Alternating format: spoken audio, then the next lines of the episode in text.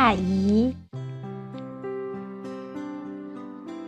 作者：春雨夜泊。每年春节回老家，我都要和姐姐、弟弟一起去看大姨。今年依旧。大姨家离我们村不远，也就六里地的路程。每年我们都是在大年初三或初四去看他。每次见到大姨时，她都非常高兴，把人们问个遍。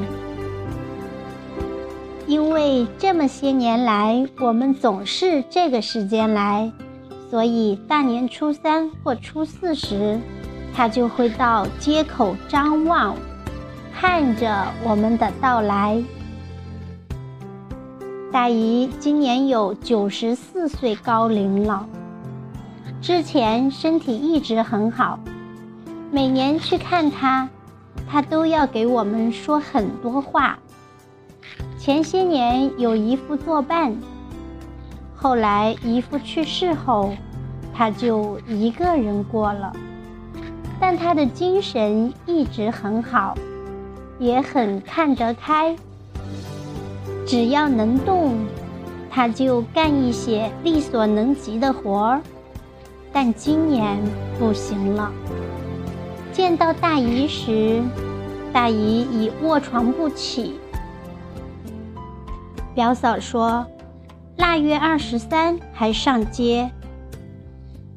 二十四吃坏了肚子就卧床了，也不知是不是这个原因。大姨是一个很要强的人，每次来看大姨，屋里都很整洁，自己把生活料理得井井有条。而这次来，我看到大姨床上很乱。表嫂还在旁边念叨了不少大姨的不是，我们无言以对。虽然大姨卧病在床，可头脑是清楚的。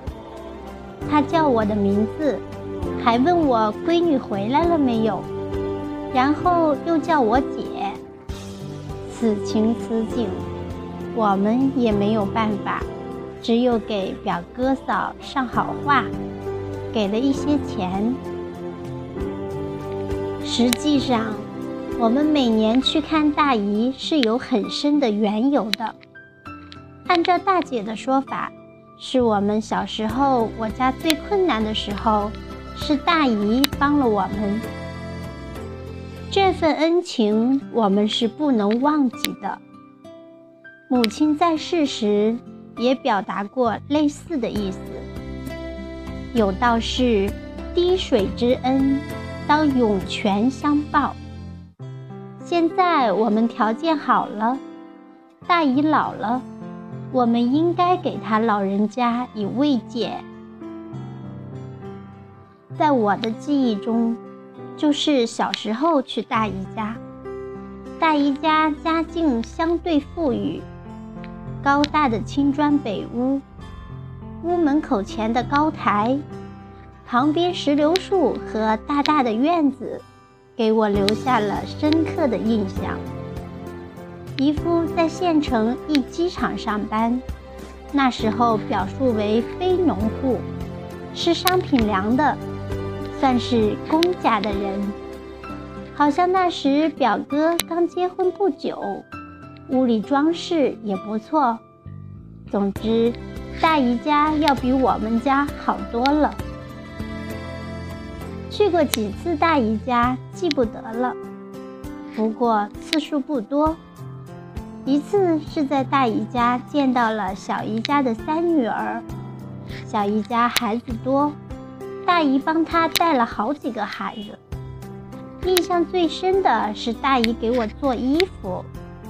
大姨早年学裁缝，有一手好手艺，帮了许多人家的忙。至少我知道，舅舅家的表姐的孩子，小姨家的孩子都管过，当然也帮了我们家。那次给我做衣服，用尺子在我身上量尺寸，当时感到很新鲜，那种感觉以及温度，犹如昨日，似乎现在都能体验得到。上中学后，我就很少去大姨家，每年都是去姥姥家时才见到她。不过，在我高中实习时，去了姨夫在的一机厂，姨夫从食堂里给我拿了几个馒头，好像还盛了一碗菜，我吃着那个香，很让人难忘。后来，我们逐渐长大。各奔前程，很长一段时间很少见到大姨。这些年来，自己的孩子也大了，才有了一些时间和精力，每年春节时来看大姨。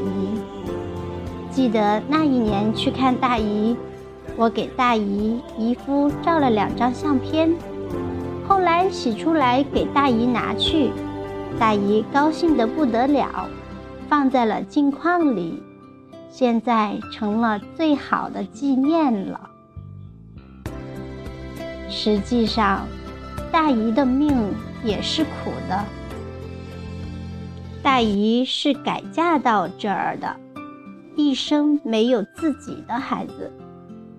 表哥和表姐都是姨夫前妻的，不过那时他们还小，是大姨把他们抚养大的。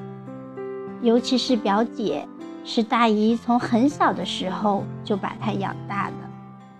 表姐和大姨亲如母女，表姐也很孝顺。大姨病倒以后，表姐每天下午都去伺候，只是表哥嫂不知为什么，好像缺少应有的耐心。前几天给弟弟通话。说大姨依然没能起床，人在病中，以九十四岁的高龄，能闯过去吗？但愿能够好起来。